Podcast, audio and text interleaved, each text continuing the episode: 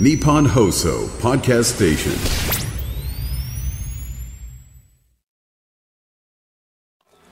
12月11日月曜日時刻は午後3時半を回りました FM93 AM1242 日本放送ラジオでお聞きの皆さんこんにちは辛坊治郎ですパソコン、スマートフォンを使ってラジコでお聞きの皆さん、そしてポッドキャストでお聞きの皆さん、こんにちは。日本放送の増山さやかです。辛坊治郎ズームそこまで言うか。この番組は月曜日から木曜日まで辛坊さんが無邪気な視点で今一番気になる話題を忖度なく語るニュース解説番組です。オープニング二択シリーズ増山さやかさんにネタを選んでいただきます、はいはいむっちゃせこいネタと むっちゃお金のゴージャスなあ話題とどっちがいいですか、両方聞きたいけどどうしよどっちがいいですか？じゃあね、えーはい。どどうぞむっちゃせこい話。え、むっちゃすごい、そっち来ましたか。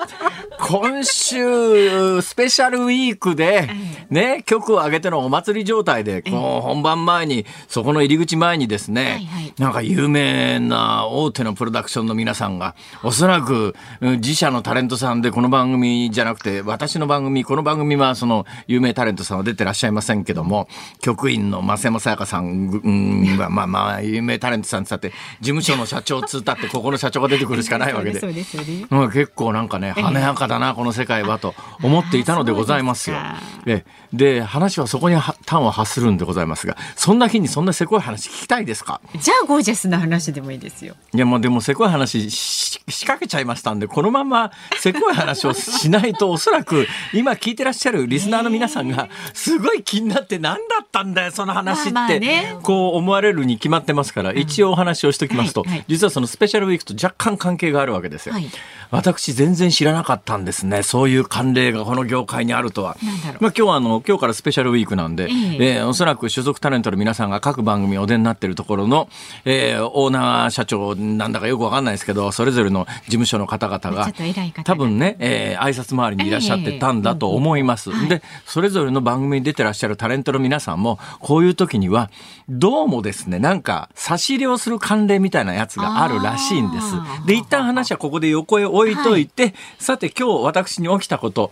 でそういう事情が多分背景にはあるんだろうと思いますがいつも来てたらまあ割とこの玄関先出たところのこのスタジオの玄関っていうかスタジオの入り口出たところの丸テーブルって割とねかなりの確率で空いてるんですよ。すね。誰も使ってないんです。まだもんだからあそこに私はあそこにですねお昼過ぎぐらいからでんと陣取ってですねそうそう。スタッフの皆さんが用意していただいてるあの新聞で新聞で場所取りしといてくれますから、その新聞をこうざーっと読んで時間をここのスタンバイの時間までそこで過ごすことになってるんですけども、え今日来たらですねいつも新聞の置かれてるテーブルが確保されてないっていうか、まあ、当然あの当たり前の話ですが誰でも使っていいテーブルなんまあで,、ね。先にいらしてる方が、はい。結構そのああちこち座ってらっしゃって。お使いになってて。多分スタッフは困って別のテーブルに新聞を置いてくれたんだと思います、ところがですね、えーこの番組のオンエアの時間が近づいてくると大体この周りの丸テーブルでデイリーで何が起きるかという予想は私はつくわけですよ、そうするとこれこのまんま私がここに座っていると迷惑ではないのかと。これ意外と私気がちっちゃいんですね。意外と聞くそうなんですよ。このまんまここのテーブルに座ってると、えー迷惑なんだろうなと思って、で、ここのスタジオを見てみたら、ええええスタジオの中で前の番組が終わって、はい。で、この大きなスタジオをこうテレコで多分オンエアしたりなんかしてるんで、ですね。ねだから前の前の番組で番組は使っても、直近の番組は別のスタジオなんで、ね。その間がこう空いてるんですよ。ええ。それで、ふっと見たらまだ何人か前の番組、前の前の番組のスタッフの方が残ってらしたけども、スタジオの中はどなたもいらっしゃらなかったんで、あ、このスタジオの中に移動してしまえば誰にも迷惑にならないよなと。まあまあそうですね。こう思ったのでございます。で前の前の番組のスタッフの皆さんがまだあのサブコントロールルームって言ってですね、はい。このスタジオの横の金魚鉢の向こう側のいろんな機械があるところの部屋にいらっしゃったんですよ。あのどうぞどうぞ気遣わないでください。僕はあの奥のスタジオ入るだけですからって言って入ってきたんだけれども、その時にですねこの番組でもそうですがあの入り口入ったところの出たところの右側ええにテーブル置いてあって、そこにあのお菓子とかう。置いてあるじゃないですか。ねちょっとしたつまめるものがね。そこにですねやだ。紙袋に入ったはいはい美味しそうなリンゴがね山盛りになってたんですよ。あリンゴ？今日はリンゴがあるぞ と思って、はい。やったリンゴだと思って、ものすごく楽しみ、何も考えずにものすごく楽しみにして、よし、今日はお昼ご飯はお餅、お餅2つしか食べてないから、ちょっと栄養バランスを考えて、ここでリンゴで栄養補給は悪くないな。すごく美味しそうなね、はいはい美味しそうなリンゴが紙袋。あのなんかね、茶色の紙袋って似合いますね。あの茶色のか紙袋の中に赤いリンゴがわーっとこう詰まってるのを見て、うわ、これねは絶対うまいわ。はいはい後で食べようと思って、はいひとしきりこのスタジオの中で準備をして、さあリンゴを食べようと思って出たら、なくなっていたのでございます。なぜ、なぜだと。なぜ、お俺のリンゴはどこに行ったんだ俺のリンゴじゃないけどねお 俺のリンゴはどこ、どこに行ったんだと。どうやら、はい。前の前の番組の松本明子さんが、おそらくスペシャルウィークの月曜日に合わせて、はい。えーその美味しそうなリンゴを差し入れをされたみたいでその前の前の番組で松本明子さんが差し入れされたリンゴが、えーまだ私がこのスタジオに入った時に、早めに入っちゃったからね。早めに入っちゃったんで、その入り口をこのテーブルの上に乗ってただけで、でその後、金魚鉢の向こう側の、えーサブコントロールルームにいた前の前の番組のスタッフの皆さんが退去するにあたって、全部撤去したんで、いや、そりゃ自分たちのね、あの、俺のリンゴはどこへ行ったんだ俺のじゃないですしね。と。ほら、せこいだろ。せっこいです。せっこい極まりないですね。ちょっと。あの、スペシャルウィークの最初の月曜日から、こんな話題でいいんだろうかもうちょっとゴージャスなさ、ドッカーンっていう話題を。ああ、ゴージャスな話題にわかりました。じゃあ、このゴージャスな話題はですね、はいはい。残り時間を計算しながら、短く一言で喋りますから。はいえーどういう話かというと、いや、というのはですね、この後のニュースコーナーでも喋ろうと思えば、引き続き喋れるネタなんですよ。ええ。今日の夕刊一面、というか私は昨日から報道されてましたけど、今日朝刊がなかったんで、はい。本来全国紙、今日朝刊の一面を飾る予定のニュースが、今日朝刊がなかったんで、ですね。今日の夕刊一面になっちゃったんですが、はいはいえーこの番組で行方がどうなるというふうな話題を再三した大谷翔平選手がええエンジェルスから、あのーフリーエージェントでですねドジャースに行くことが決まって決定しましたね。10年間の、そえー総額が7億ドル。今の日本のえ円安くなってますから、はい総額7億ドルと聞いてもあんまりピンとこないんですが日本円にして10年で1015億円。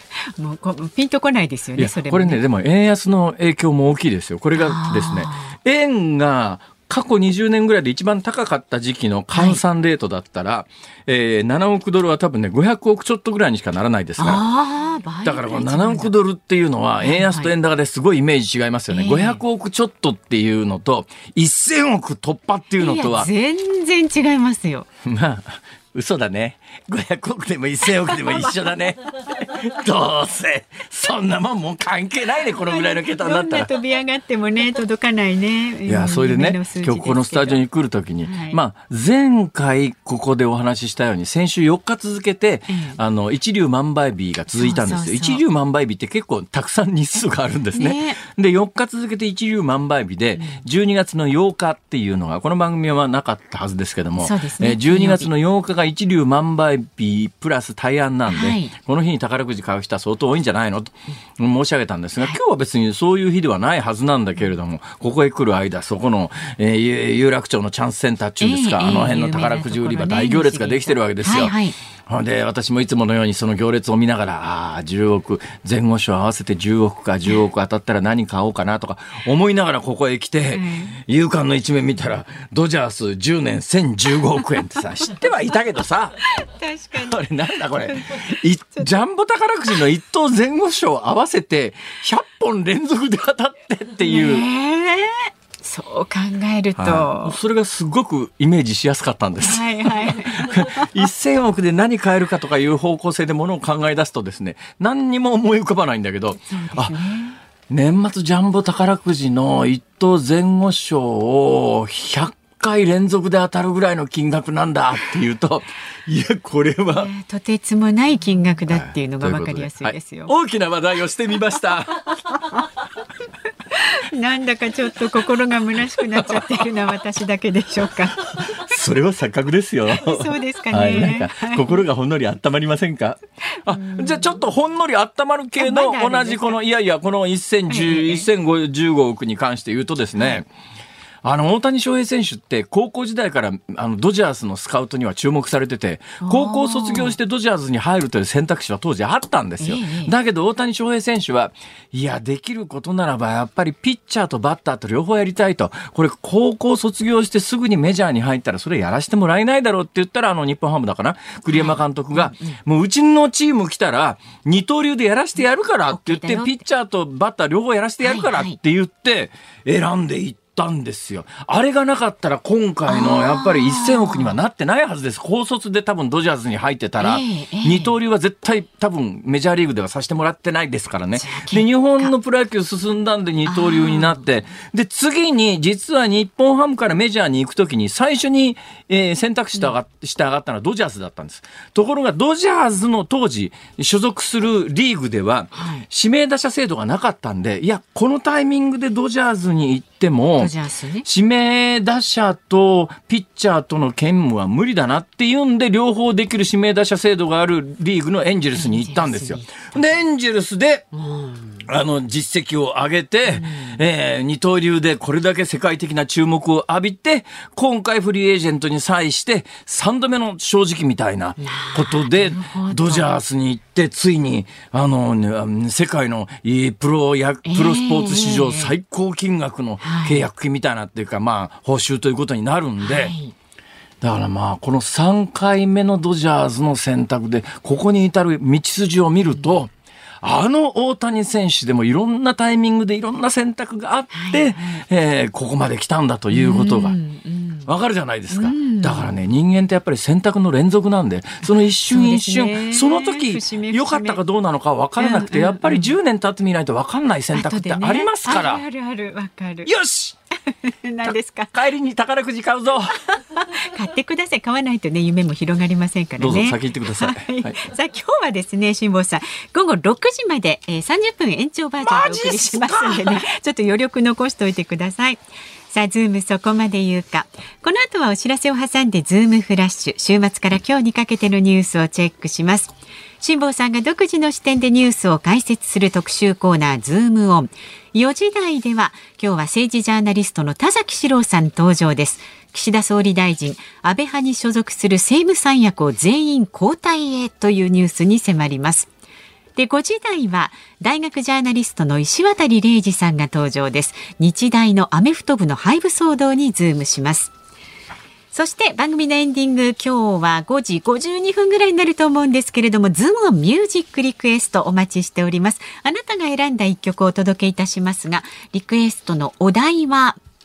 食べたかったリンゴがなくなっていた時に聞きたい曲。食べたかったリンゴがなくなっていた時に聞きたい曲。リンゴが入ってると選びやすいリンゴってね、あの、常温だとなかなか日持ちしないですから、どんどん味が悪くなりますから、前の前の番組のスタッフの皆さん、うん、そんなところで紙袋に入れとくんなら、一個こっちへ持ってきた方がいいんじゃないですか？置いといただけなんじゃないですか？もう一つね、うん、先週、これね、まあもうこれもモーション起こしたから言いますけど、うん、先週大阪でローカル番組の収録があったんですよ。はい、そこで大谷翔平選手がまだ行き場所が決まってなかったんで、どこのチームに行くかみたいな話題をですね、芸人さん交えてワンワンみんなで15分ぐらい喋ったんですよ。はい、で、それ15分ぐらい喋った後、私が最後にですね、でもさ、これオンエアまでに、決まってたら今の15分間全く放送できなくなるんじゃないの？って言って、はい、その放送が今度の土曜日なんです。今頃スタッフ頭抱えてんだろうな。大変かもしれないですね、スタッフの方々ね。はいえー、人生いろいろです。本当です。紆余曲折あります。さあ、メールで送ってくださる方、ZOOM、zoom アットマーク 1242.com、X で参加される方、ハッシュタグ漢字で辛坊治郎、カタカナでズーム、ハッシュタグ辛坊治郎ズームでお願いします。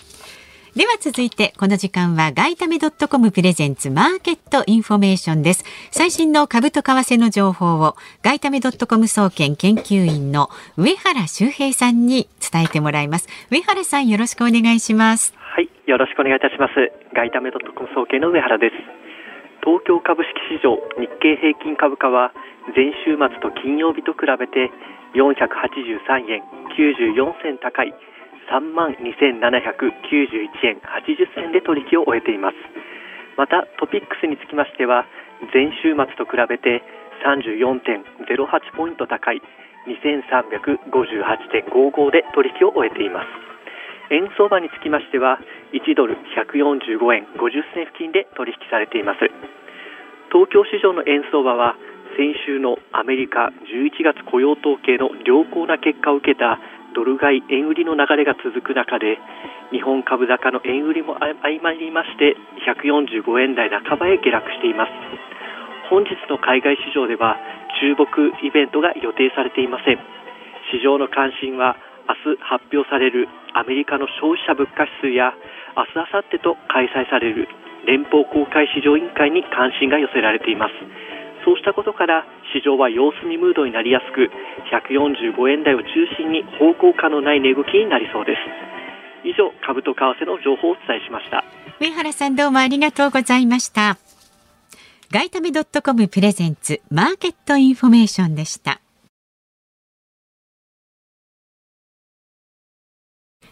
ニッポン放送ズームそこまで言うか。このコーナーでは辛坊さんが独自の視点でニュースを解説します。まずは週末から今日にかけてのニュースを紹介するズームフラッシュです。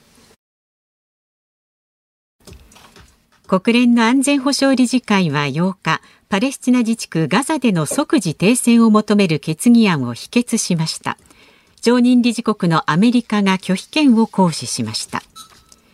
日本学術会議の在り方をめぐり国から独立した法人に移行させる政府の案について学術会議は9日何らかの組織変更を行うとしても柔軟で自律的な組織運営の保障や国による財財政支援の強化が必要だと懸念を示しました。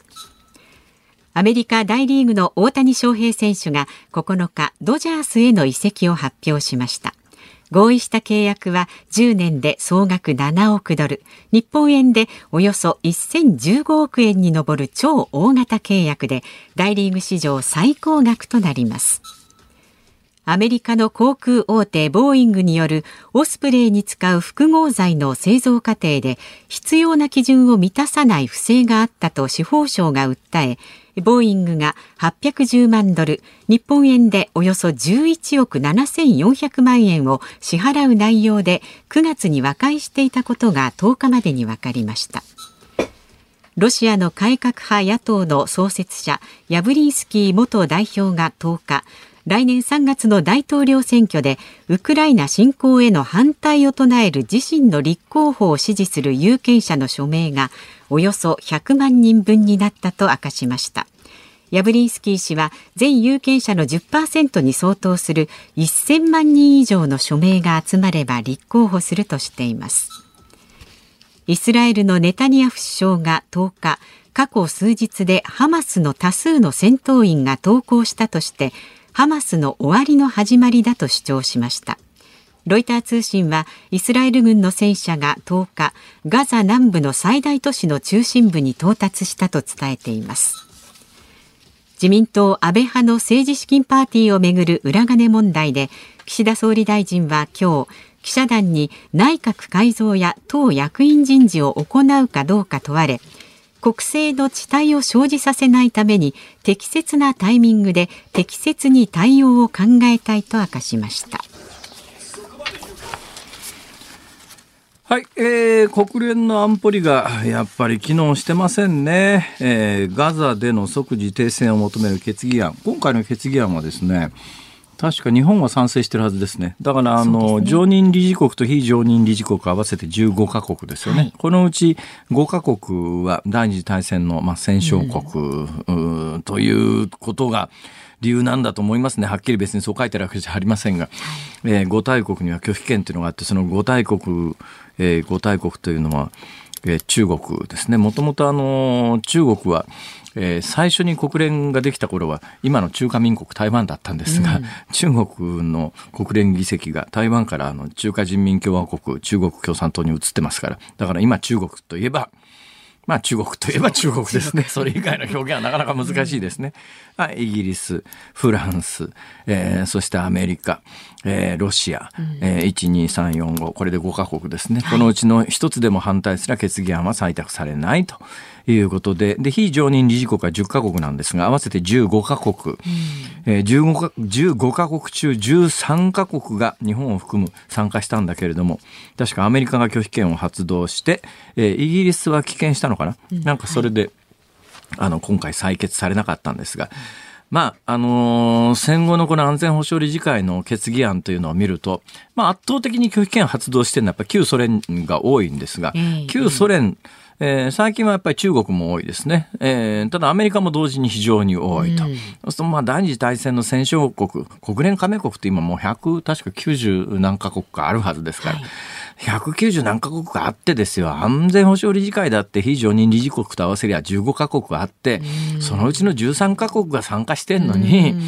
その決議案が通らん、本当にごく一部の反対で通らないっていう、これはもう本当に現状の国連の大問題なんですが、この制度を変えようとすると、えー、国連安全保障理事会のその5カ国が賛成しないと無理なので、いつまで経っても変わらない。本当に国連はこういう組織でいいのかっていう声はもうちょっとやっぱり日本みたいなメジャーな国がまあ、上げるべきだったんだけど、なんか日本はその、常任理事国に入りたいみたいな、入れるわけねえじゃんって話なんだけれども、そっちの方向性の議論が長年行われてきたために、本気でやっぱり安保理改革しなくっちゃっていう、で、日本は最近いろんな意味で力が落ちてきて、そんなことも言えなくなっちゃってるんで、力があった時代に、もうちょっとちゃんと主張すべきは主張しといたら、おそらく世界の百何十カ国がついてきたんじゃないのかなというと非常に残念だなとい。う気は私はいたします。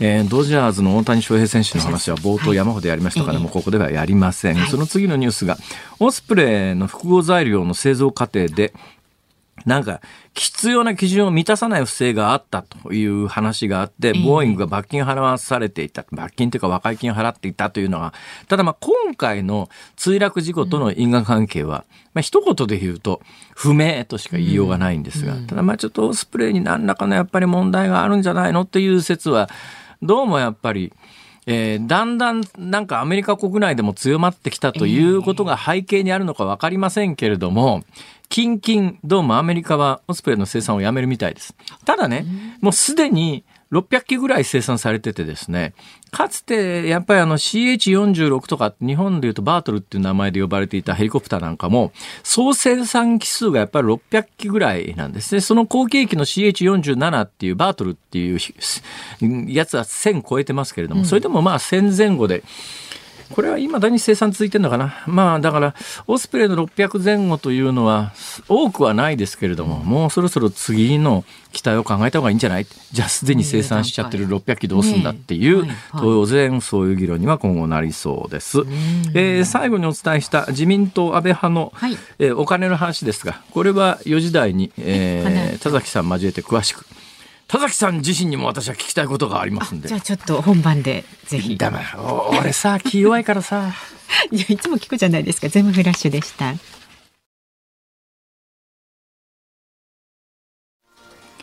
12月11日月曜日時刻は午後4時を回っています日本放送から辛坊治郎と増山さやかでお送りしていますズームそこまで言うか いい音しますねシャクシャクと何召し上がってるんですか？松本明子さんが前の前の番組に差し入れたリンゴ。いやこの話をねオープニングトークでした時にはい、はい、一番言わなきゃいけない言おうと思っていたことを忘れていたんですが何が言いたかったかというとですね、えーちゃんとしたタレントさん、ちゃんとした事務所に入ってらっしゃるタレントさんが出ている番組は、はい、こうやって視聴率、あの、スペシャルウィークみたいな時には、こういう差し入れが来るのに、この番組私しかいないもんですから、私事務所に入ってるわけでも、この業界の慣例が分かっているわけでもなくて、なんかそういう時に差し入れを持ってくるっていう基本的に頭が働かないのでこの番組の皆さんはかわいそうだなということが実は一番言いたかったんです。そう同じ文脈で言うとですね、ええ、たまになんか持ってこようかなと思う時に、はい。私が好物で持ってきたいなと思うのが、あの銀座4丁目をちょっと北に上がったところに、左側のところにフルーツ、フルーツ大福みたいなやつ売ってる人気店があるんですよ。ところがですね、最近はインバウンドの外国人の皆さんが、ええマスカット大福とかいちご大福の時に大行列ができてて。私毎日買いたい気持ちはあるんだけどね そうだの列がさすがにこう並んでると時間が間に合わないから うまいのこのリンゴ食べますね。ただでいただいたものはね、お金かけないでもらったものは、もうより美味しく。なんかね はい。気遣ってくれたどなたかが前の前の番組にはい直談判に行ってもう日本放送のらってきてくれね、たという噂です。5階のフロアが動いたっていう。みんな聞いてるわけですよ。こう働きながらフロアでね。この松本明子さんのリンゴうまいわ。美味しいですようんね。味が濃いっていにうか、違もうね。なんだろうこれね。このリンゴも早めに食べた方がいい。本。毎日ここにスタジオに持ってきた方がいいと思う。何言ってんですか。お裾分けいただきましてどうもありがとうございました。本当にありがとうございますいろいろな方々に感謝して放送をお伝えしましょうね。本当ですね。でね、静岡県静岡市の清水の正樹さんからもいただいてるんですが、お大谷選手も紆余曲折あってこの金額に達したんでしょうねっていうね、この契約金ね。で、きっと辛坊さんのヨットの太平洋横断も一度失敗したから次につながったと思います。うんまあそういう見方もありますね。ありがとうございます。でも、リンゴはせこいですって書いてある本当ですよ。あの、太平洋横断した辛坊う治まい郎。本当にうまいねこのリンゴ。いや、そうですね。生唾が本当に味が濃くて、どうもありがとうございました。食べながらね、お届けいたしますけど。でも持ってきた松本明子さんが私の口の中に入ってるとは思ってないだろうな。まだなんかでもね、先ほどいらっしゃったんで、もしかしたら、あこれはうまいわあ、食べてるって思ってるかもしれませんけれどもね。そんなつもりで持ってきたんじゃないってスタッフに食べてほしかったんだとか言ってあり込んできたりなんかしないですね。大丈夫ですね。ですから、あこさん。さあ、まだまだあなたからのご意見お待ちしておりますので、メールで送ってくださる方は、zoom、zoom アットマーク 1242. とか、あいいただいたんですから、もっと丁寧に食べてください。ボロボロなんか落としたりしないで。いいですか？ツイッターは、あ、旧ツイッ先進めてください X で参加される方、ハッシュタグ漢字で辛坊治郎、カタカナでズーム、ハッシュタグ辛坊治郎ズームで参加してください。で、今日6時までですので、エンディングでお送りするズームオンミュージックリクエスト5時52分ぐらいにお送りすることになると思います。今日のお題は、食べたかったリンゴがなくなっていた時に聞きたい曲、まあ、めでたく召し上がってるんですけどね。はいありがとうございます今ねはい。選曲の理由も書いて送ってください。さあ、この後は政治ジャーナリストの田崎史郎さんをお迎えいたしまして、岸田総理大臣安倍派に所属する政務三役を全員交代へというニュースにズームします。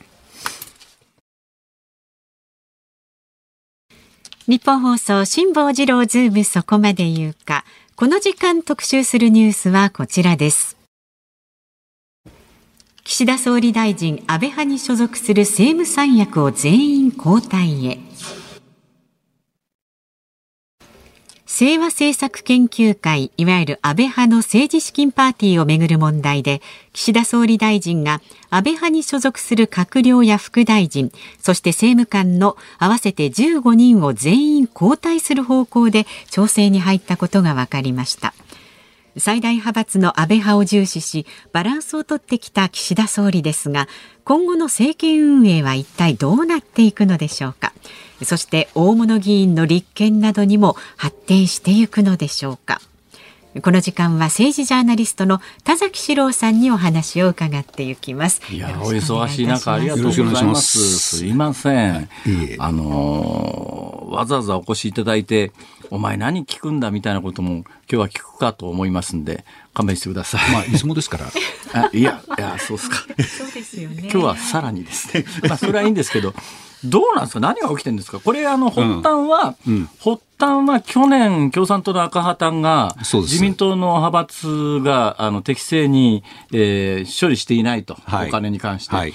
で、これに関して5つの派閥が適正に処理していないって言って、よくあの政治家を訴えるので有名な大学教授っていうふうに報道されますけれども、はい。まあ、あある意味ちょっと市民グループの活動家のリーダー的な位置づけの大学の先生が、はい。あの、告発状を出して、はい。ただしこれはですね、えー一つの、えーまあ、企業団体から20万円までがパーティーの上限なのに、それを超えてっていう話が発端でしたよね。はいね。これいつの間にかそれが、あの、その5派閥ではなくて、えー安倍派、はい。プラス、まあ、若干二階派の名前も出てますけれども、はい。まあ、今のところ安倍派と二階派の、そうですね。まあ、キックバックっていう話と、これちょっと質が変わってきてますが、どうどうしてこういうふうにシフトしてきたんですか、今回？そうですね、だからあの11月初めに、はい。あの大学教授が告発状を東京地検特捜部に出して、ええ。えー東京地検特捜部はすぐちょあの捜査に着手して、はい。え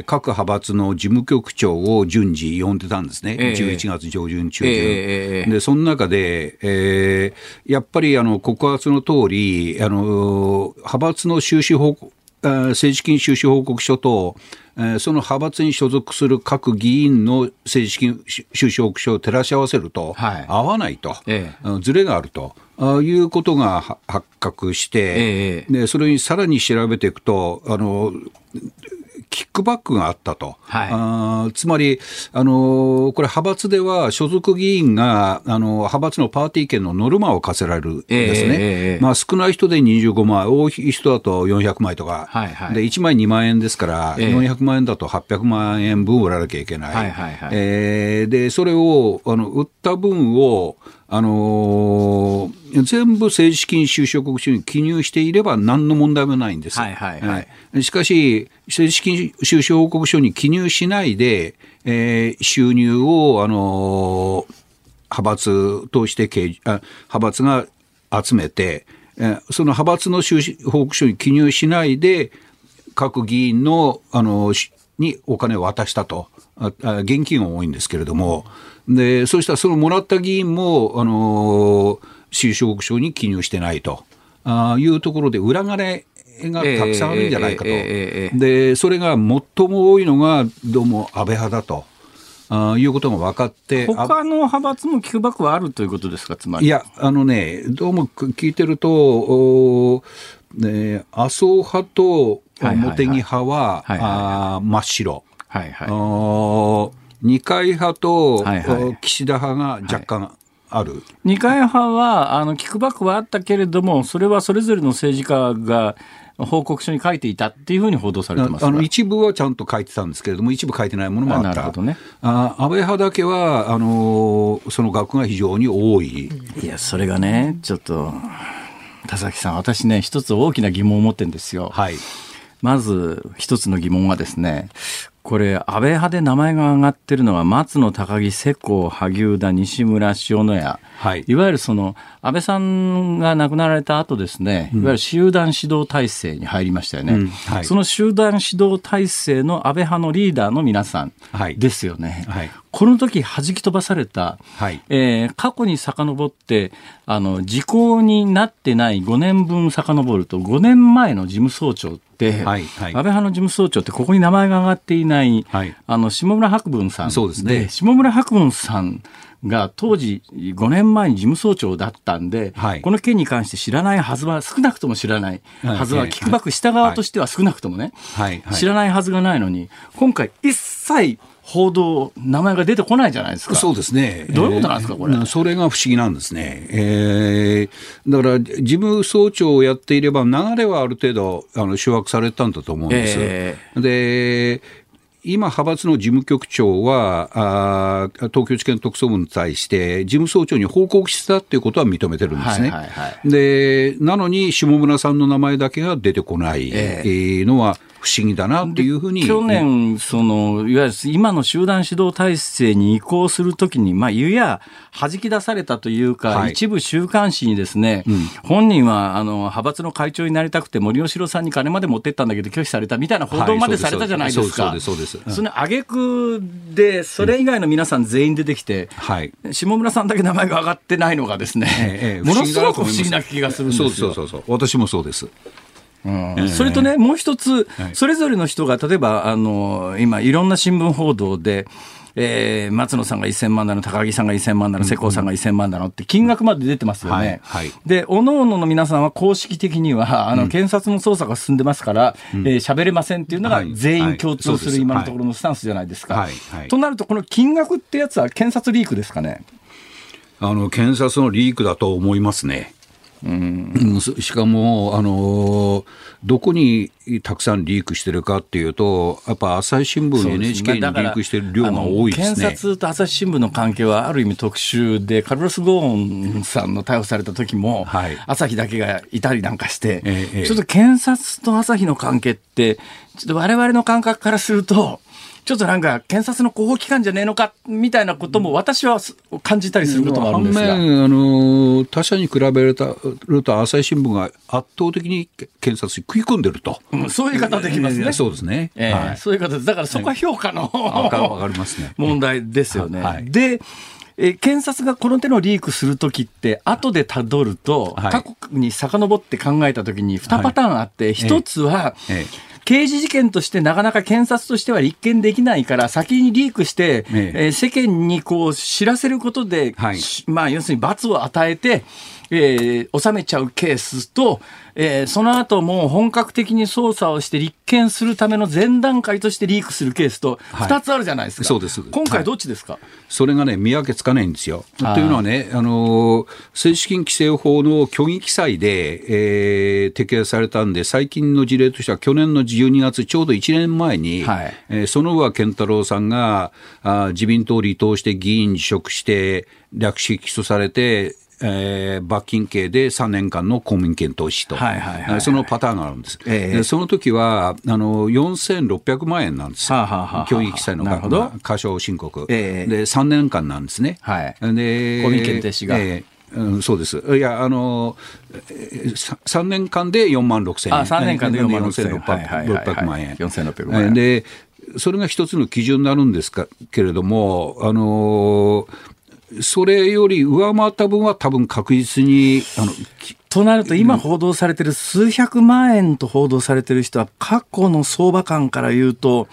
えーちょっと低いんですよ。ニュースで名前には出たけれども、あ刑事処分は受けずにっていう可能性高いですね、いやそあのか可能性高いとも言い切れないですね、要するにあの検察がどう判断するかっていう問題なんですよ。えでい1000万円でラインを引くのか、2000万円なのか、3000万円なのか、はいはいはいはい4000万円なのか、ええ。あー今、それが分からなくて、えーこの対象となっている議員は本当にヒヤヒヤヒヤヒヤしてるどうなんですか？あの、田崎さんの見るところ、これは国会が終わった段階で、例えばまあ国会が逮捕終わった段階で不逮捕特権がなくなりますよね。そうです。まあ、一般的には国会閉会中、閉幕中に検察が動くっていうのが過去の事例で言うと、はい。だけど逮捕まではいかないでしょ、これ。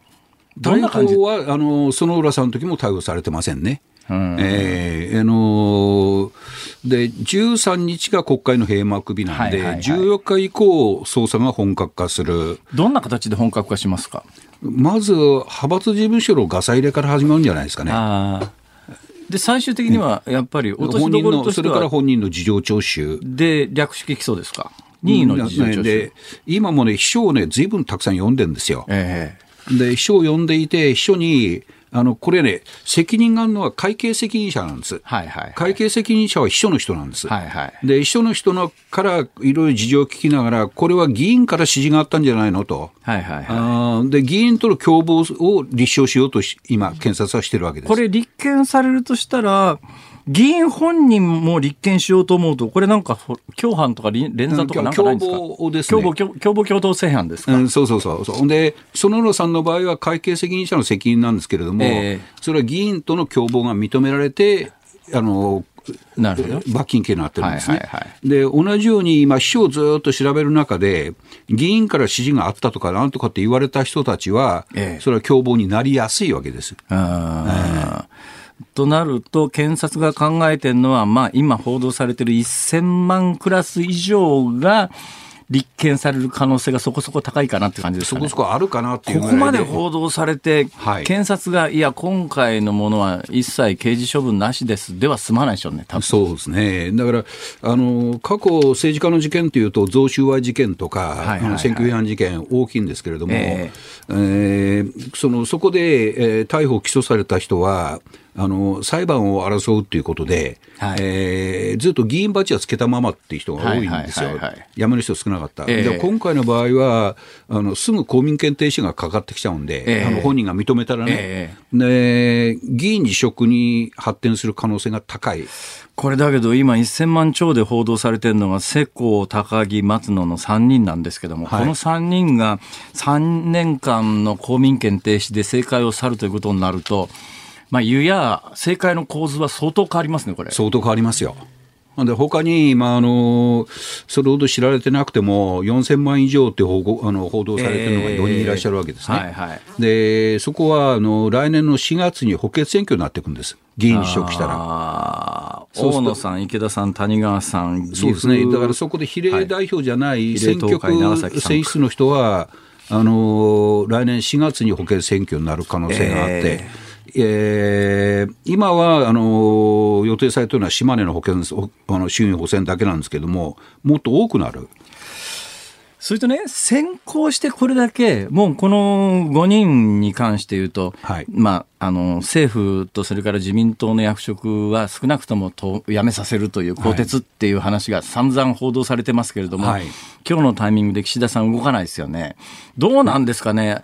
あの、やっぱり今週間違いなく動きますか、これは？うんあのうん間違いなくっていうか、確実に動くと思うんですね。であの総理の記者会見が13日水曜日で、水曜日にへあの国会閉幕した後総理会見があるんですね。で、その直後に人事が行われるだろうと。ええあーまずあの政府の方の人事で、えー閣僚、副大臣、政務官、はいはいあ安倍派はあの15人合わせるとね、あその人たちが副大臣、政務官という、大臣より下のクラスの人たちに合わせてですね。その人たちが一掃されると。どうなんですか？内閣改造で全部一緒に変えるときに辞めさせますよなのか、その今回名前が上がってる人たちだけだけを変えるのか、どっち？それは後者で、あの名前が挙がってる人だけを変える、ええ。内閣改造しようとすると、これ、閣僚の辞表を全部取りまとめて、はいはいはい。えーそしてまずあの、えー党役員も変えなきゃいけないんですよね、これ。で、まず党役員決めてからあの内閣を決めるという段取りになるんですよ。えで今回は今、予算編成中で、来週木えー金曜日に、あのー予算案の決定なんですね。で、いろんなことを今週から来週にかけて決めていかないといけないんで、それは政調会長の責任が非常に重いんですよ。はいうんだから萩生田さんをこの一週間のうちに変えるわけにいかない、ええそうすると党役員変えられない、えーとしたらやっぱり補充人事、辞めた人を補充するって可能性の方が高いと思います。まあ、今の田崎さんがおっしゃる理屈は、ある程度こう、この辺りの事情に詳しい人間はみんな納得できる話だろうと思うんですが、はいはい世の中一般としては、こんだけ報道されてないのに、なんで今日辞めさせないんだと。はい発判断、決断が遅すぎんじゃねえのかっていう、この見方はどうですか？いや、それはね、この話が出てきたのは昨日なんですよ、この閣僚、えー含め15人を、ええあの更迭するって話は。で、そして今ね、もし今変えると、あのー国会でね、まず出てこいって話になるんですね、はいはいあの委員会で説明しろと、えあで。そうすると国会がストップしちゃうんですよ。はいで今日も決算委員会やっていて、明日はあのー旧統一教会の財産保全法案がええ委員会可決されて、ええーあさって成立の見込みなんですけども、はいそういうことがね、ストップしてしまう。なるほど。ええだから国会が終わってからってことなんです。うん、まあその、まあ、理屈は論理的でよくわかるんだけれども、でも世の中の受け止め方としては、なんかここの総理大臣判断遅いよなと。はい。はい。思う人多いと思います岸田さん何やっても批判されますからね。あーえそうひな開き直られても。そう開き直りというとですね、全然話題は変わるんですが、はい。この金と政治と金の問題の一環で、ここ1週間、2週間ぐらい言われてるのが、もうもう、あ私なんかデジャブでそれ前、随分やったよなと思ったのが、官房機密費とか、最近、はいはい。外交、外務省機密費はあんまり出なくなりえましたけど。なくなりましたからね。あ、なくなった。ええ。で、昔は20外務省機密費と官房機密費っていうのがあってですね、それぞれ数十億円、はい金庫の中にお金が詰まってて、これのお金の使い方に関して、私、塩じいというおじさんにですね、生前、詳細に聞いたことがあってですね、こうやって帯風のあるやつをこういうタイミングでこうやって渡すんだよっていう話を散々聞かされていて、最近なんかその金が、いわゆる政治評論家の高名な人のところにも行ってんじゃねえかって散々報道されてますよね。そういう時時に、あの、世の中の人がみんな頭の中にパンと浮かぶ、えー筆頭の3番目の中には必ず田崎さんの名前が入ってると思うんですが。入ってないでしょ、僕の名前。入ってますよ、絶対。いや、入ってません、それは。それもらったことあります？ないです。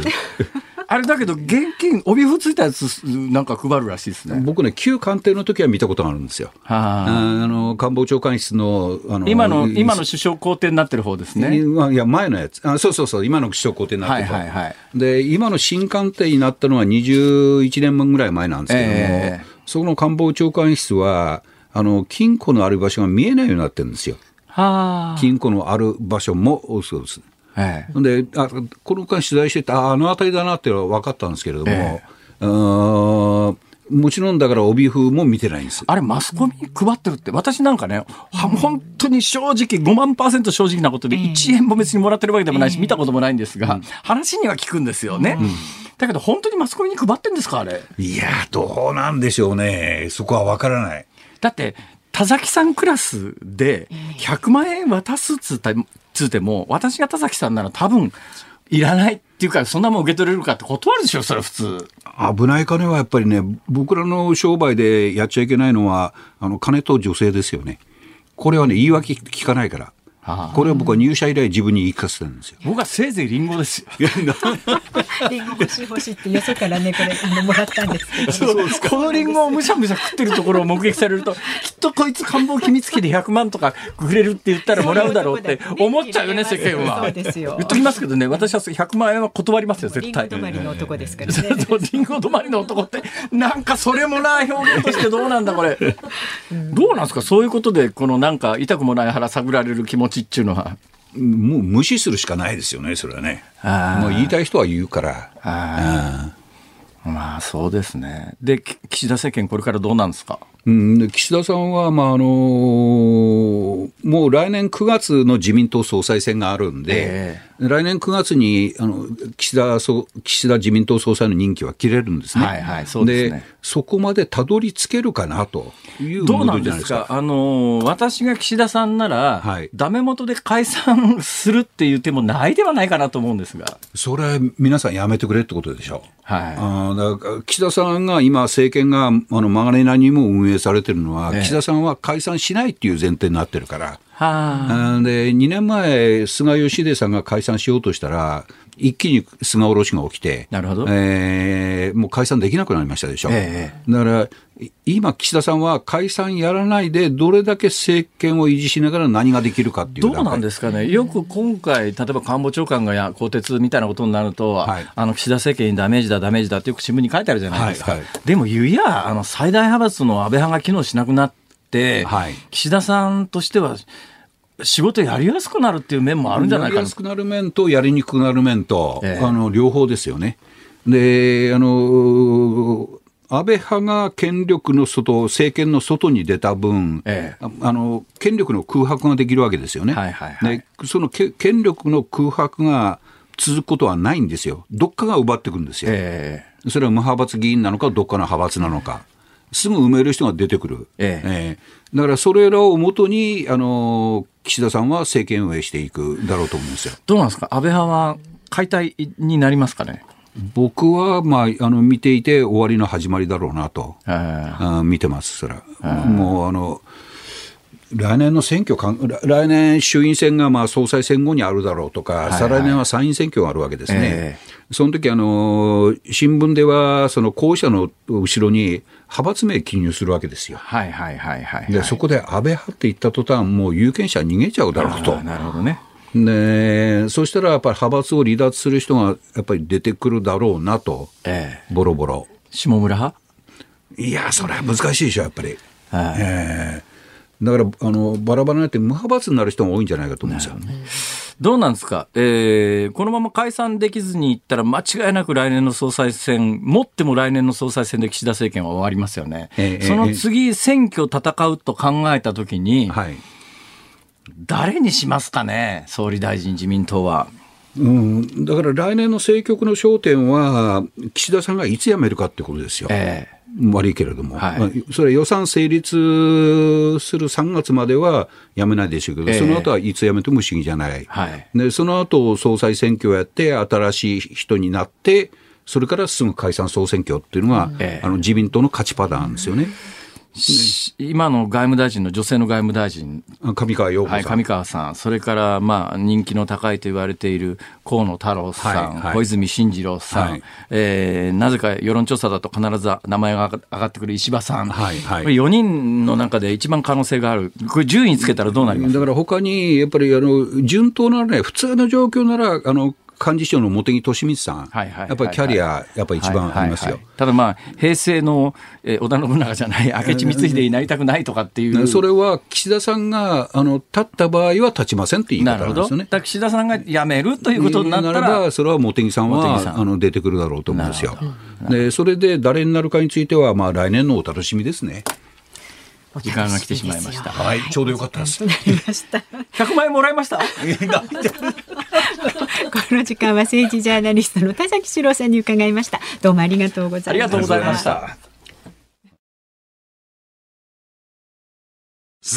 た。ニッポン放送辛坊治郎ズームそこまで言うかをポッドキャスト YouTube でお聞きのあなた増山さやかです。飯田浩二です。お聞きの内容は配信用に編集したものです。辛坊治郎ズームそこまで言うかは月曜日から木曜日午後3時半から生放送でお送りしています。ラジオの FM93 AM1242 に加えてラジコでもお聞きいただけますよラジオラジコでは配信版では聞けないあんなことやこんなことがいっぱい。さらにリポーターがあなたの街にお邪魔する中継企画やえ辛坊さんが夕刊フジの記事を解説する夕刊フジそこまでズーム。えそして生放送でしか参加できないリスナー参加コーナー。ズームオンミュージックリクエストなど盛りだくさん。ぜひラジオラジコでも辛坊治郎ズームそこまで言うかをお楽しみになってください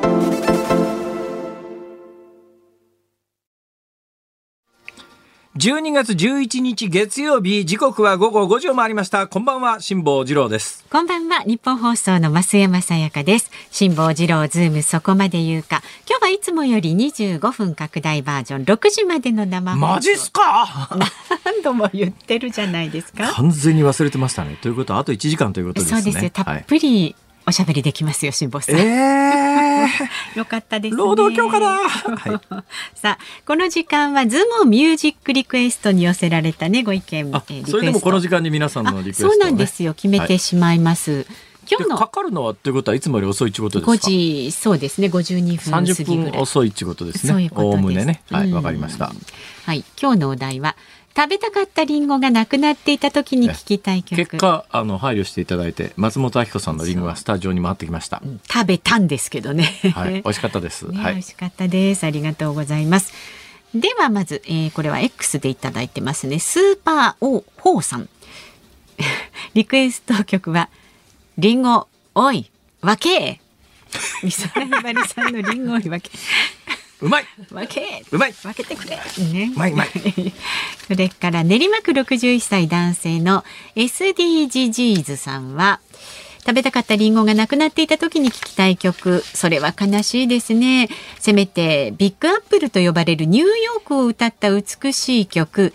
クリストファー・クロスのニューヨークシティセレナーデであせこい気持ちをぶっ飛ばしてください。いい曲ですね。ね。ニューヨークにまつわる曲いい曲いっぱいありますよね。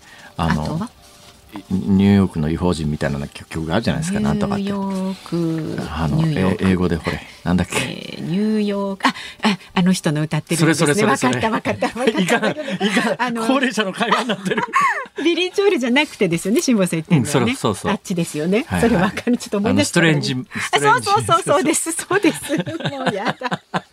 ほらもうちょっと。スティング？あ違う。スティングじゃないもういいよもういいよ。先言ってください。もうなんかで墨田区のルークさんほらなんか62歳のあ女性。巷の散髪屋の高齢者の会話みたいな。ほらあれがさ、まあれがさ私みたいな。私は辛坊さんのあの、意図するところ分かりましたんで。ありがとうございます。えー、キャンディーズ。以心伝心と言います。以心伝心でよかったです、よかったよかった。言葉はなくたって通じるんだ。そういうことですよ。ラジオ聞きの方でもねああれだって思ってる方きっといらっしゃると。でなんだっけ？みたいな。ね。ビリー・ジョエル。ビリー・ジョエルじゃないでしょ違う。違う。違うんですよ。違う。ストレンジャー。ストレンジャーストレンジャーです違うまあいいです。からもうてください。えっとですね。真っ赤なリンゴを頬張るで始まるキャンディーズの年下の男の子。確かにリンゴですね。それから大和市の、えーミスター CB さん63歳はリンゴといえばやっぱり中井貴一さん柳沢慎吾さん手塚聡美さん。あの私が多数であれば時藤三郎さんも出てましたけれども個性的な俳優陣が出演していた。そして最近おス亡くなりトレンジャー・イン・になっニューヨークかそう。あそんな曲だった。違うちょっと違う。なんか要するに曲の中身としてはね、あのニューヨークに来てだけど俺外外人だしイングリッシュマンインニューヨークそうそうそうそれそれそれ。イングリッシュマンインニューヨークそれだす。すっきりしました。ストレンジャーじゃなかった。でそうあの山田太一さんのね不揃いのリンゴたちを思い出しますね。あリンゴだドラマのオープニングがね、リンゴを放り投げる。でサザンの愛しのエリーお願いします。これまた名曲ですね、はいそして神奈川県三浦市53歳の釣りバカキンキンさんはユーミンさんのリフレインが叫んでる。どうして？たまたまリンゴに出会ってしまったことが悲劇の始まりということでどうしてどうして僕たちは出会ってしまったまあでも結局食べましたからはい。大丈夫です。ですよね。ありがとうございます。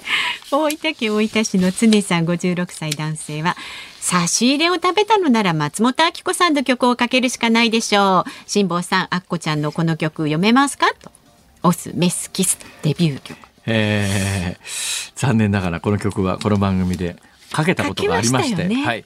翌日松本明子さんご本人から昨日私の曲かけていただいてありがとうございました。と言っていただいた記憶がまだ鮮明に残っております。そうなんですよ。はい、はい。えーいうことで本来ならばまあ確かにオススメ曲でしょうね。このタイミングでは、本日のズームオンミュージックリクエスト美空ひばりリンゴ追い分け。リンゴおいわけっていうのね 寄せてくださったリンゴおいわけエンディングでお送りいたします。 Englishman in New Yorkあかそうですよ覚えておいてください。名曲だよね。名曲いい曲ですよね、はい。かっこいいですよ。さあ今日のズームミュージックリクエストは美空ひばりさんのリンゴ多いわけを5時52分頃にお届けいたしますんでそれまでお待ちくださいさあまだまだメールお待ちしておりますので ZOOM zoom アットマーク 1242.com X で参加される方ハッシュタグ漢字で辛坊治郎カタカナでズームハッシュタグ辛坊治郎ズームでお願いします。お待ちしております。日本放送辛坊治郎ズームそこまで言うか。続いて特集するニュースはこちらです。日大アメフト部部員に説明会を実施。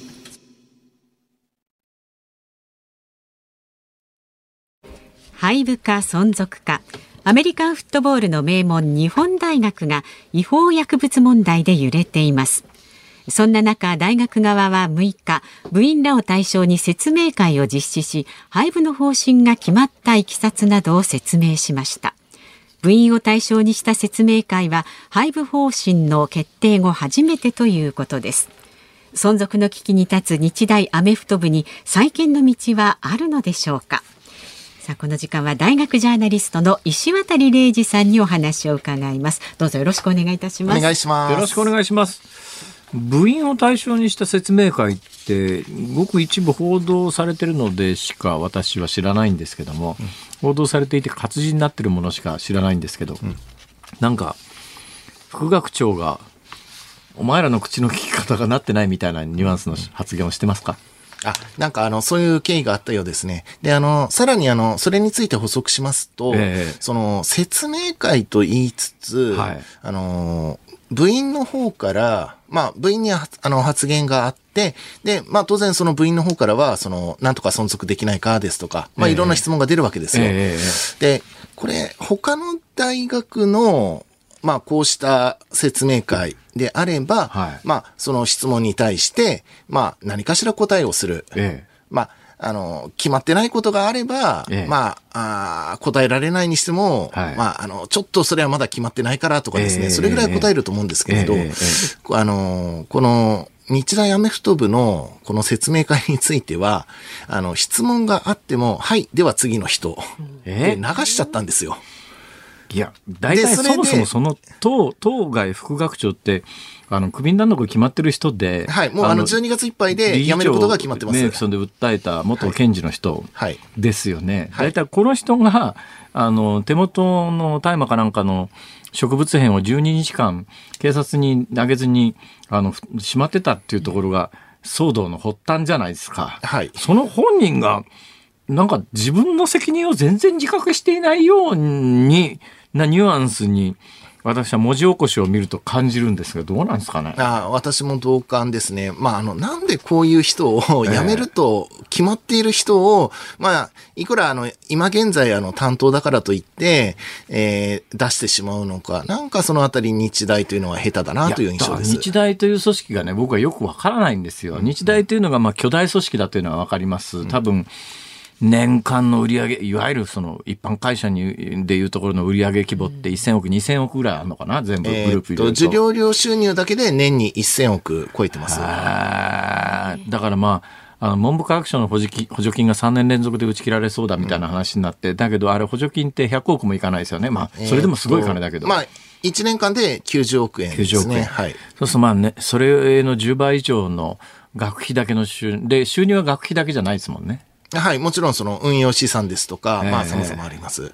ということで言うと、で、その1000億円規模の会社っていうか学校をどういう意思決定機能、機構になってるんだろうって素朴に思うんですよ。っていうのは林真理子さんという人が、まあ前田中理事長ですか？相撲部の不祥事かなんかあってですね。と、まあ、あの、元、あ田中、あの、元理事長の田中理事長ですね。はい。あアメフト部かな？相撲、なんかあの、相撲部の総監督だった人です。ですよね。はいで、ちゃんこ屋さん、私、ちゃんこ屋食いに行ったことがありますから、はいよく知ってるんですが、あの人がいた頃って、あの人、あの人理事長でした？あもちろん理事長です。絶対権力者で日大の意思決定を全部握ってましたよね。はいで、あの人、まあ、不祥事でクビになりましたよね。で、その後、なんだかんだ、紆余曲折あって、いいくつかの段階を経て、林真理子さんが理事長になりましたけど、はい正直言って、林真理子さんは日大出身かもしれないけれども、日大の経営にそんなに深く関与してきたわけでもないので、突然理事長になっても、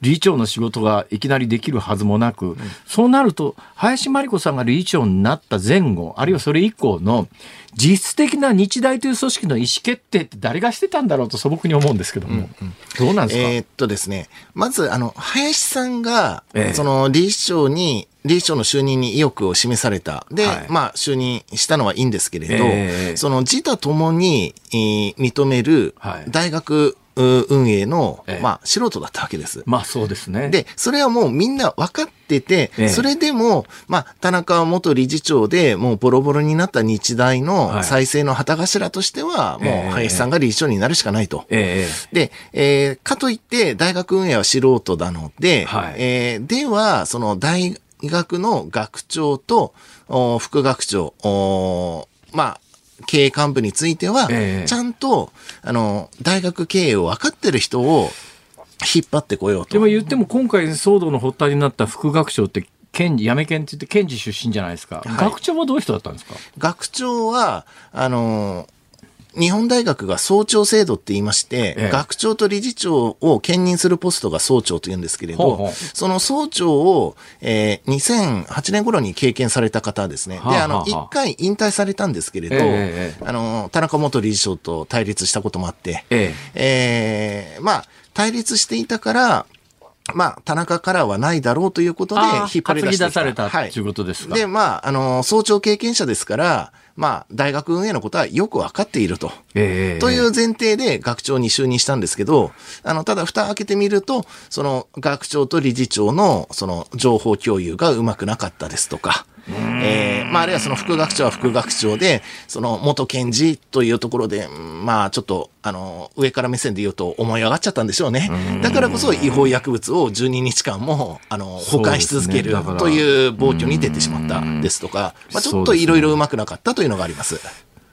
現状において日大って物事を決定する権限ってどこにあるんですかね？あ、もちろん、あの、まだ林理事長にあります。えで、林理事長の下にその理事会があるですとか、ええあで、まあそういったところで決まっていくんですけれど、はいただちょっと、おガバナンスというのが、ええ。まああまりにも今までもいい加減だったし、ええ。まああるいはこのアメフト部廃部の是非をめぐる議論でも、はい。えーまあ必要なことが後回しになっているな、ええ。という印象はあります。廃部に関してもね、なんか最初にあの、バーンと新聞報道も含めて廃部って出て、なんかなん一説によると、文部科学省に廃部にしますって言いに行って、翌日かなんかに理事長で話がまとま、理事会でいい話がまとまらずに、ちょっとまだ保留みたいな。何なんですか、この行ったり来たりは。あのー配布をするにしてもですね、まあ、あの、適切な理由ですとか、ええ。あー対応方法ですとはい。かがあって、あの、それがあれば、いくらその周囲が反対したとしても、ええ押し通せたと,、と思うんですよ。はいでも、あの、今回の配布については、ええあまりにも拙速すぎた。えというのが私の感想です。はいえー具体的に言うとですね、あのーまあ、文科省のあの改善報告書にええ。配布の方針ですっていうのはもう出しちゃったんですけれど、はいはいはい。ただ一方で、警察の捜査はまだあの進行中なんですよ。ええええー薬物事件に関わっていた部員というのがはい。10人前後いる。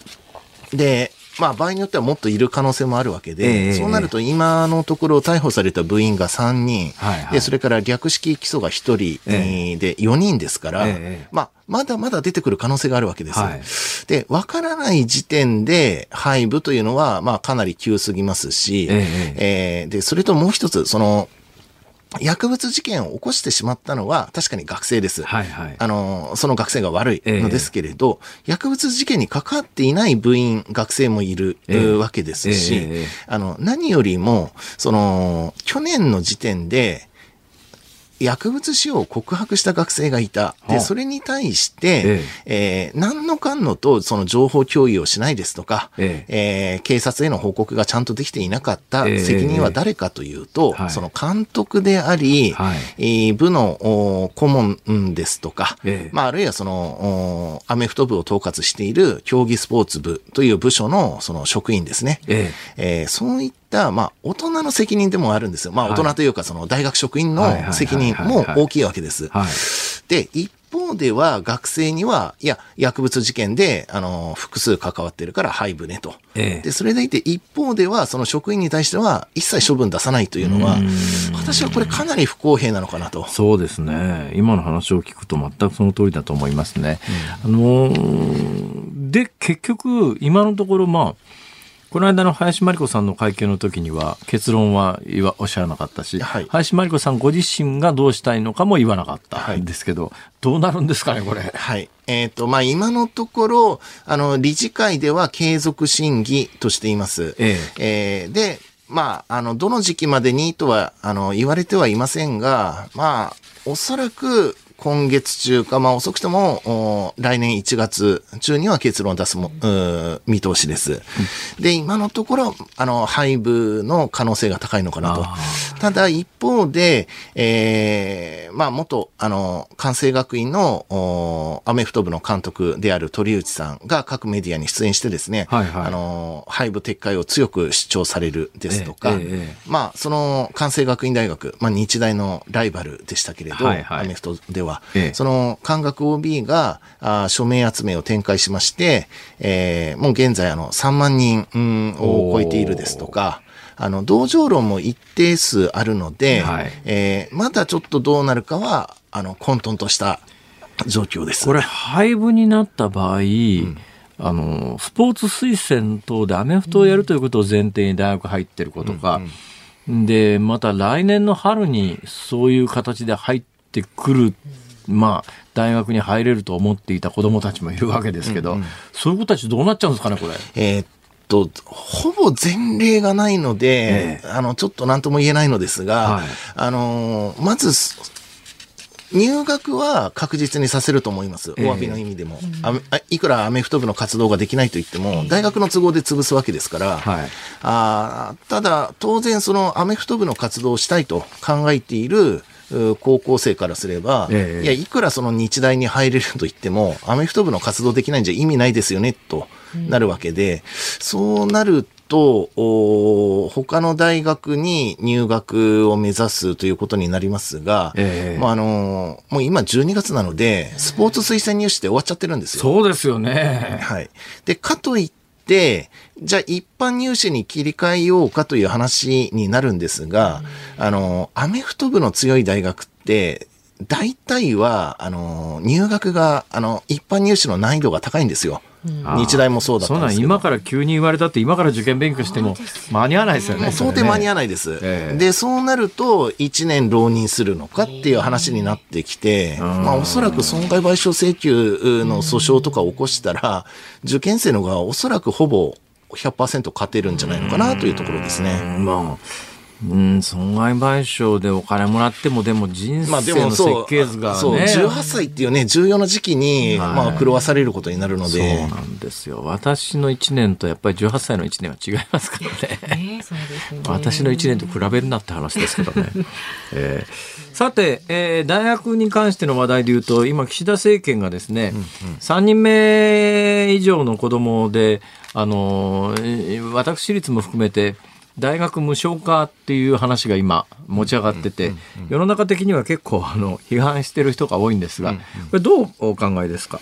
はい。まあ、これは、まあ私もこのニュース見て結構驚きました。ええっ、と、まあ、かなり大学業界にとっては、まあ、大きなインパクトのあるニュースかなと見ています。大学業界にとってインパクトがあるというのは今あの定員割れを起こしている多くの学校がただなら行くかっていう子どもたちが入ってきて授業料を公費で面倒見てくれるんなら経営上助かるという意味ですね。あ、いや、実は意外とそうそうではなくてですね、ええ。ダメなところは、はあ。あの、大学だけでなく短大専門学校も、あの、この大学無償化によってはい、逆に潰れていく可能性が高いです。え、どどういうことですか？えっ、と、つまり、あの、文科省も実はその、修学支援制度で、はい。えーダメな大学が救済される、うはい。それはおかしいじゃないかっていう議論が出るっていうのは、ええ。あの、分かってるんですよ。ええ。で、今の時点で、あの、今年、来年から2024年度からどうするかというと、ええ。あの、いくつかの条件がつくんですが、はいはい。そのうちの条件の一つが、ええ。3年連続で、ええ。ー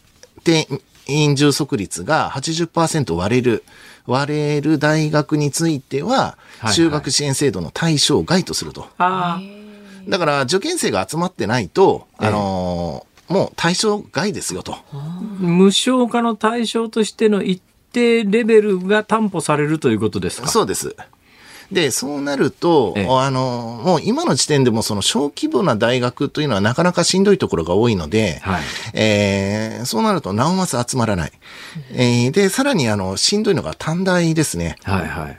あの、今の短大というのは92%が定員割れなんですよ。はあはあ、そういえば短大って、私が大学行ってた頃って、まあ、短大いっぱいありましたけど、はい最近ほとんど聞かなくなりましたね。はい。あの、おそらく辛坊さんの時の短大だけの進学率っていうのが15%ぐらいあったんですけどほうほうほう、今もう5%あるかどうかってところです。そんなに落ちてんですか。はい。えーなので、短大はさらに厳しくなっていく。で、じゃあその大学なり短大なりが潰れるところは潰れるかといったら、あのー廃校にはなるんですけれど、完全には潰れないんですよ。というのも、大規模校からすれば、その定員の枠が欲しいんですね。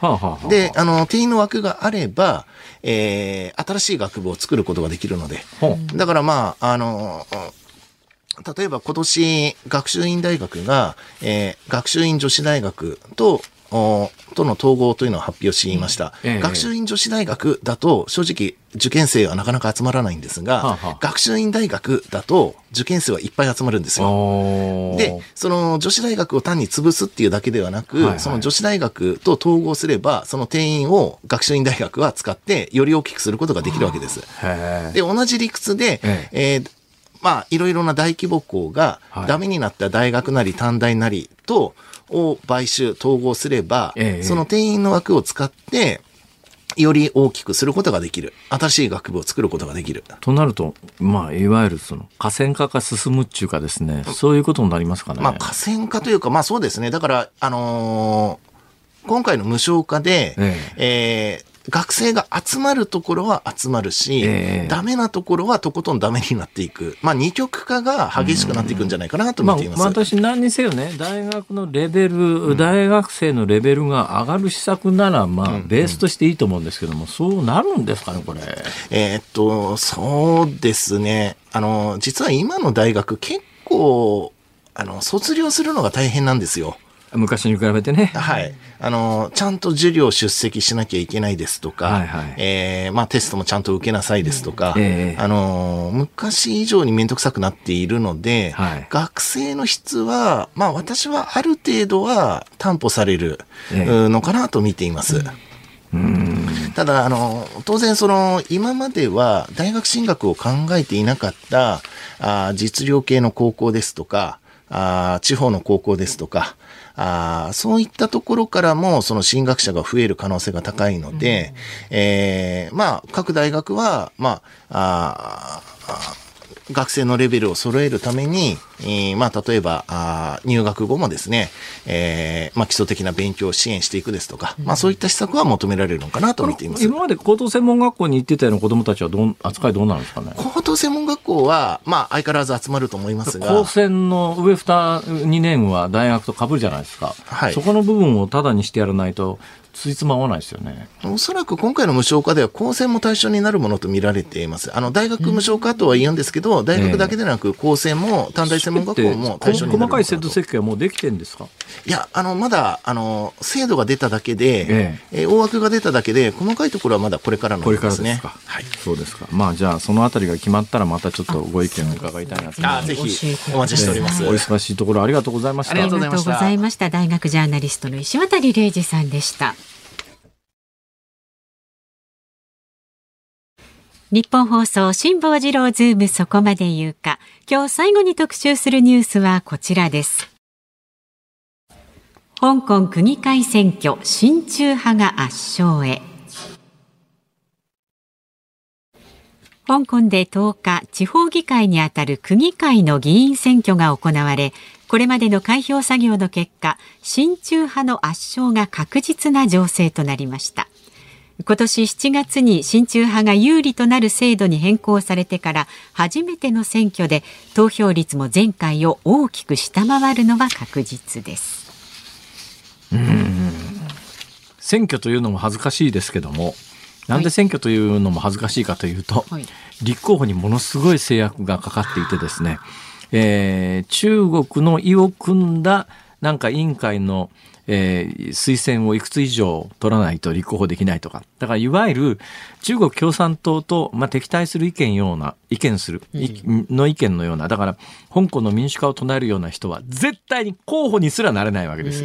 そうすると立候補してる人たちは、まあ、言うや、中国共産党の息のかかった人たちばっかりなわけで、え投票に行ったところでその人たちしか当選しないって、他の候補がいないんだから、はいそんな選挙誰も行かねえだろうっていうので、選挙と呼ぶに値しないですから。だからまあ、どっちが圧勝しようか関係ないっちゃ関係ないんですが、ただ、一つ言えるのは、はい投票率が非常に低いっていうのが、逆に、うん、まだ、まだそれでも、中国に、いや、香港にわずかばかりの自由が残っているという見方を私はするんです。というのは全体主義の国の選挙ってですね、まあ、かつてそうだなイラク、フセイン時代のイラクなんかもそうかな。ほぼ100%のところが多いんですよ。つまり、投票に行かないとええええ、どんなひどい目に遭わされるかわからないからなるほ、ど投票に行ってん、フセインって書くわけですよ。みんな。投票行くこと自体が義務なんですね。だけど香港はまあ言うやその20何パーセントの投票率率しかないと、はい。2019年のその民主化が議論になっていてまだあの自由に香港の人が人を選べる時の投票率って7割を超えてるわけですよ。うん。投票の重要性民主主義における選挙の重要性というのはよく理解してるから。でも今回投票にほとんどの人がその当時その時に頑張っていった人の大半が行ってないわけですね。だから投票に行かないという意思表示ができる余地がまだ香港にはあると。ああそういうそういう見方ができるくらい、ええ。もう香港の民主主義って完全に死んじゃいましたね。あの一国二制度だから香港が中国に返還されるときにとにかく50年間は一国二制度で今の香港のでその多くの人たちは50年の間に中国本土が民主化するだろうから、そうすると香港の民主主義がずっと保たれるだろうと思ったらもう10年も経たずに次々法律を、まあ、中国共産党が押し付ける形で、まあ、実質選挙もまともにできなくなっちゃって、えー選挙という名前はついてますがまあ、中国共産党の息のかかった人しか選挙にまず立候補することができなくてそういう人しか当選しないってそりゃ選挙でも何でもないだろうと。本当ですね。はい。まあ、中国共産党の支配下のち他の地域と同じになったという意味においては、まあ、香港も中国側からすると普通の地域になったな。あだけどそれによって台湾の人たちがやっぱりあの台湾来年総統選ですけども、はい台湾の人たちがああ一国二制度を維持してくれるんだったら台湾は中国の一部になってもいいかなって思ってた人たちも相当いたはずなんだけどでもやっぱりこの数年間の香港の惨状を見てですね、いや一国二制度を最初は約束してくれてもこれ絶対そんな約束は果たされないよねと。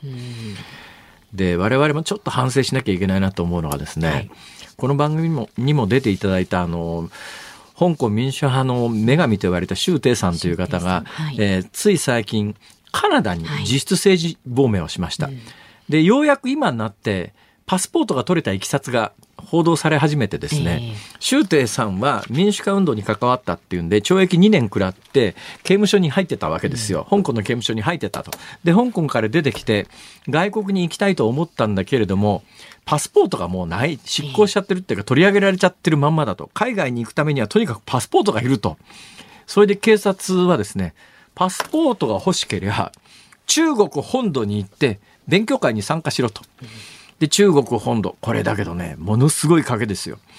まず最終的にパスポート返してくれるかどうかの保証もないけれども、はい。行かなきゃ絶対返してくれないと。で中国の本土に入った瞬間にね。日本でも中国でとっ捕まった人って、ええええとっ捕まったということが判明するのに何ヶ月もかかったりなんかしてでもとっ捕まったら最後有罪まで持っていって懲役食らってっていう話で、下手すりゃ獄中で命を落とす可能性もあるので、香港それでもまあ香港は今自由がないっつったってさっき言ったみたいに投票に行かない自由はまだあるわけですよ。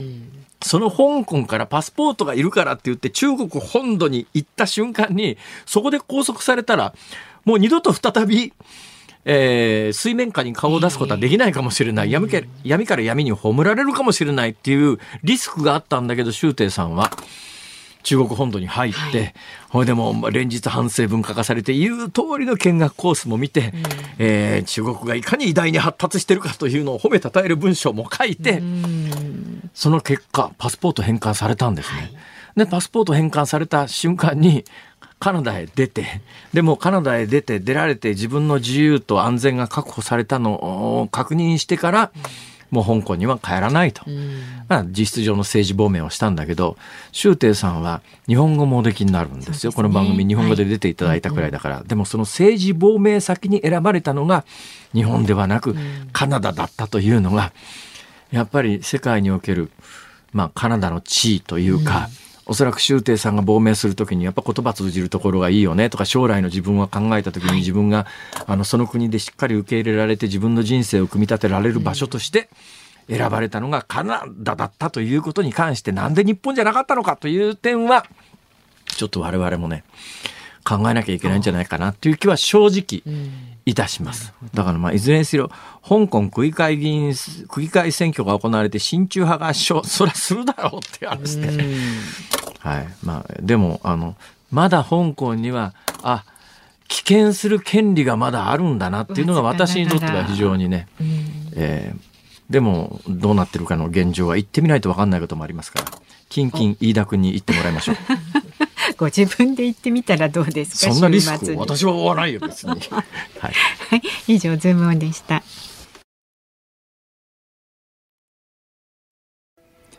ズームオンミュージックリクエストをお送りしたのは、スーパーホーさん、アクアフェリオさん、だから言ったじゃないのさん、紅のチャーシューさん、三橋のマイケルさん、梅干し、梅干し小僧さん、みえー渚に仕上がれさん、えー、7人の皆様からのリクエストです。美空ひばり、りんご追い分け。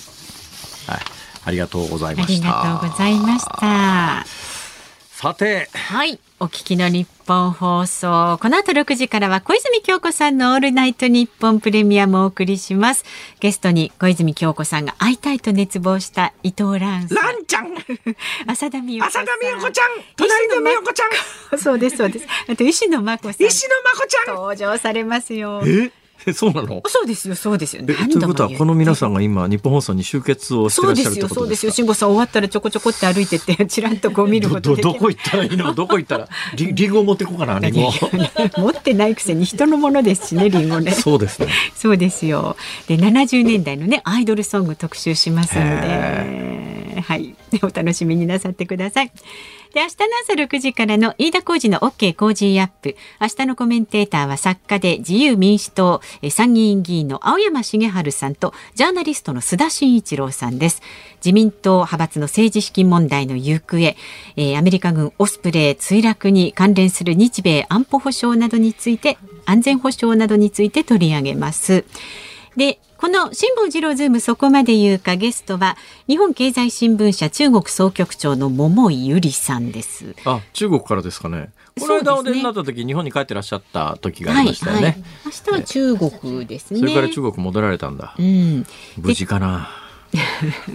無事だからご出演できるのかと思いますその結果無事じゃなくなるわけですね。だからあまりねこうあの危険な話題は振らないようにして差し上げて、ねはい。あ。で取り上げるニュースは中国が台湾総統選をめぐって介入工作を議論。そうなんですよ。もうディープディープフェイクで何でも作れる時代ですからね。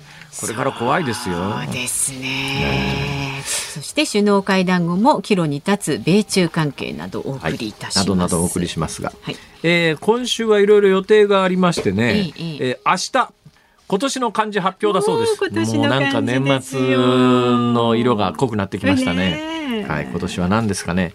まあ、戦うなんていうのは過去何回かありましたから。訴状には上るでしょうけれども最終的に私個人的にはそうだな今年の漢字を一字出せと言われればって、はいなんかこうやって聞かれた時に漢字二字の熟語とか思わず言っちゃうんだよね。一文字だって言ってる勤のにね。勉です。いや、それ漢字一字じゃねえだろ、みたいな。一字で言えよ。一時でね。そうですね。一字ならね、私は、あの、楽天イーグルスの楽ですね。楽、はい。楽しかったってことですか、うん。楽がしたいという。希望的なね 望みとして楽ですか、はい。あさって水曜日、えーえー今日も何回も話題になってましたが、はい。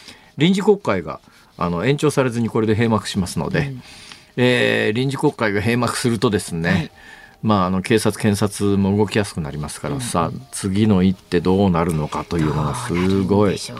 はい、いよいよ15日台湾総統選告示。さっきね、ちょっと関連する話題もちょっと喋りましたけれども、でね水曜日にはあの政治ジャーナリストの青山和弘さんいらっしゃるのでそのあたりも詳しく、そうですね。国会会期末なんでね、うん。えー岸田政権どうなるのかしっかり聞いていこうと思います。はい。はいてなことでございまして、はい今日6時までお送りしました。いやーうん。あのここで皆さんに実は一つですねご報告があるのでございますよ。何です。あと10秒ほどですよ。え嘘？そうですって。あじゃあいや単にね あのいちご大福美味しかったです。差し入れありがとうございました。いただきました。はい。また明日。あはいまた明日